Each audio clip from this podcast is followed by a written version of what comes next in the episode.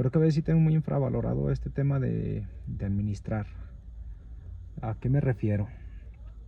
Es importante detenerse, analizar tu vida, analizar tus cosas, ver lo que tienes, ver tus recursos y ver de qué manera les puedes sacar más provecho. A mí me acaba de pasar con mi teléfono que se me llenó la memoria.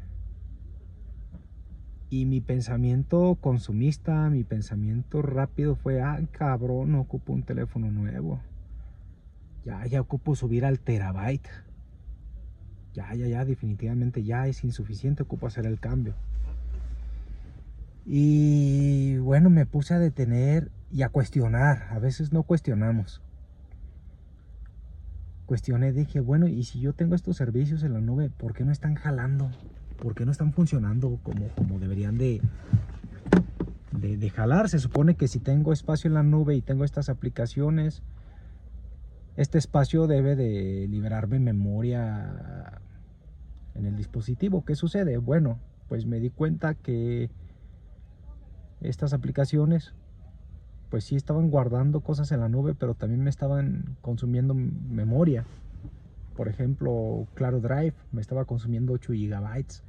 Dije, ¿qué pedo? Dije, pues se supone que te tengo ahí respaldando información para que no se me sature el teléfono y estás haciendo lo contrario. Dije, no, pues descartada. La borré. iCloud. Dije, bueno, si yo tengo iCloud, ¿por qué dice aquí que tengo mucho espacio en mi galería de fotos?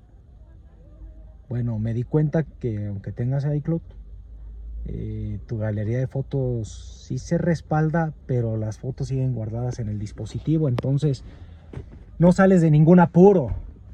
Al final lo que pasa es que sí se respaldan las fotos en la nube, pero cuando cambias de dispositivo a otro iPhone, a una Mac, tus fotos de ahí las puedes este, retomar y no pasa nada.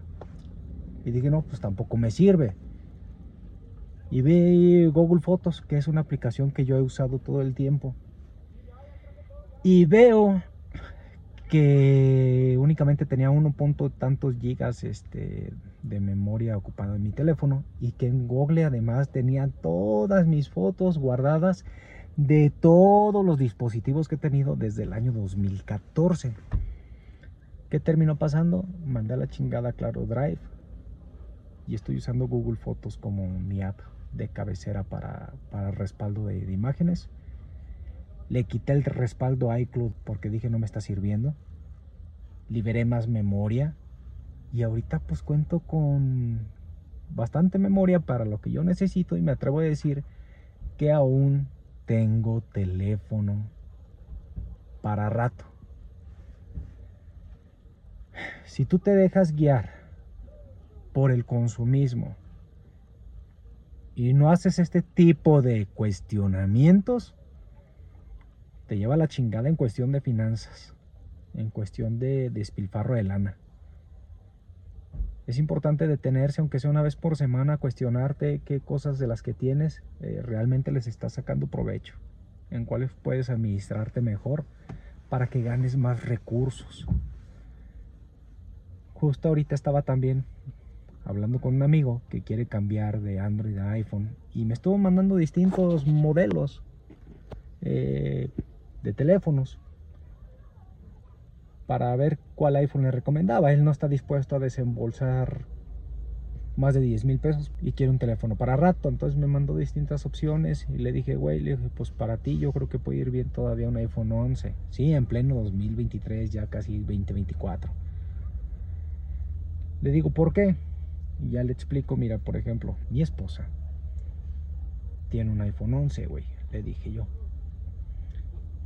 ¿Y qué crees? Ella nada más lo usa para redes sociales, ver YouTube, hacer llamadas, WhatsApp y se chingó. Y ella todavía va a tener teléfono para rato. Y eso que tiene un 11.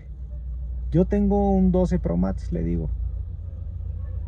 Y siento que sí ya debo de hacer el cambio, pero no lo voy a hacer. ¿Por qué? Porque todavía puedo hacer mis actividades cotidianas, editar videos, grabar podcast, eh, diseñar algunas imágenes, contestar correos, entrar a mi compu de escritorio desde mi iPhone y trabajar. Eh, y pues, redes sociales y distracciones como YouTube, escuchar música, todavía lo hago perfectamente, aún el teléfono no llega a ese punto de que me esté estresando, se me vaya alentando, se me esté trabando. Y te digo, para mi caso, mm, a lo mejor sí ya valdría la pena subir, pero todavía no lo voy a hacer. Si tú vas a darle un uso, le digo yo a él, básico como el ejemplo de mi esposa, hazlo así, güey. Hazlo así. Cómprate el más barato, cómprate el 11 y créeme que aún así vas a tener teléfono para rato. Digo, no soy experto en tecnología, no, pero sé que, que, iPhone es durable y al final, pues al final por eso estos teléfonos son tan costosos porque pues su, su, su línea de vida es larga. Entonces, moraleja o conclusiones de este video es no te dejes guiar por el consumismo.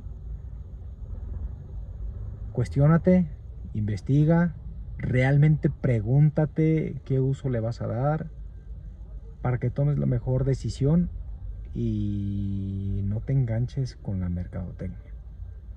Porque ahorita si tú vas a pedir opiniones a internet, obviamente vas a ver que ya muchos te están hablando del iPhone 15 y qué es lo mejor y qué es lo que debes de comprar y te van a platicar infinidades de ventajas de tenerlo y maravillas. Cuando pues realmente pues aún la puedes hacer con un teléfono que salió a lo mejor hace 3, 4 años atrás. Neta. Pero bueno, esto es todo. Eh, espero quede comprendido el mensaje de que a veces el tema de administrar nuestras cosas está infravalorado. Creo que es bueno enseñarnos a administrar y me refiero a todo. Comida, despensa, dinero, tiempo, eh, cachivaches que tienes por ahí, etcétera. Si te gustó el video, dale like, sígueme, eh, suscríbete a mi canal, comparte eh, y pues hazme saber de qué quieres que hablemos. Por aquí déjame en comentarios. Bye.